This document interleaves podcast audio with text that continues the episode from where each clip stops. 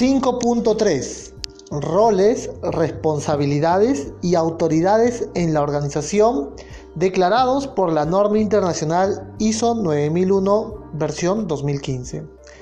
Nos indica la norma internacional que la alta dirección debe asegurarse de que las responsabilidades y autoridades para los roles pertinentes se asignen, se comuniquen y se entiendan en toda la organización. Ya empieza una organización. ¿A través de qué? A través de roles, responsabilidades y autoridades. Declarados en un organigrama, en un perfil de puestos, en un manual de organización y funciones, entre otros.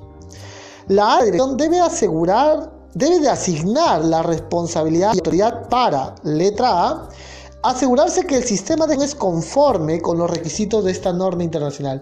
La norma internacional vamos a ver que tiene conceptos de planificación, de diseño, conceptos en compras, proveedores, y todos ellos no decantan en responsabilidad del área de calidad. Y cada área pertinente va a tener que tener sus funciones con este sistema de gestión de calidad. El entrenamiento, las competencias, la seguridad informática que debe de tener como resguardo y protección de los documentos. Eso no es responsabilidad del área de calidad. Será de alguna manera responsabilidad del área de tecnología informática, entre otros. Letra B. Asegurarse de que los procesos están generando y proporcionando las salidas previstas. Y es que para el control de los procesos seguramente yo buscaré algún coordinador, algún supervisor, algún este, jefatura, gerencia, entre otros. Pero todos ellos deberán de tener funciones y responsabilidades con el sistema de gestión de calidad. Letra C informar en particular a la alta dirección sobre el desempeño del sistema de gestión de calidad y sobre las oportunidades de mejora.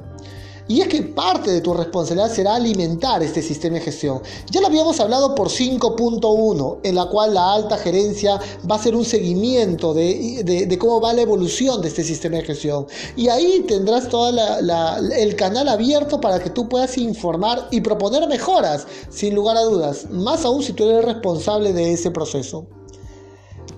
Letra D.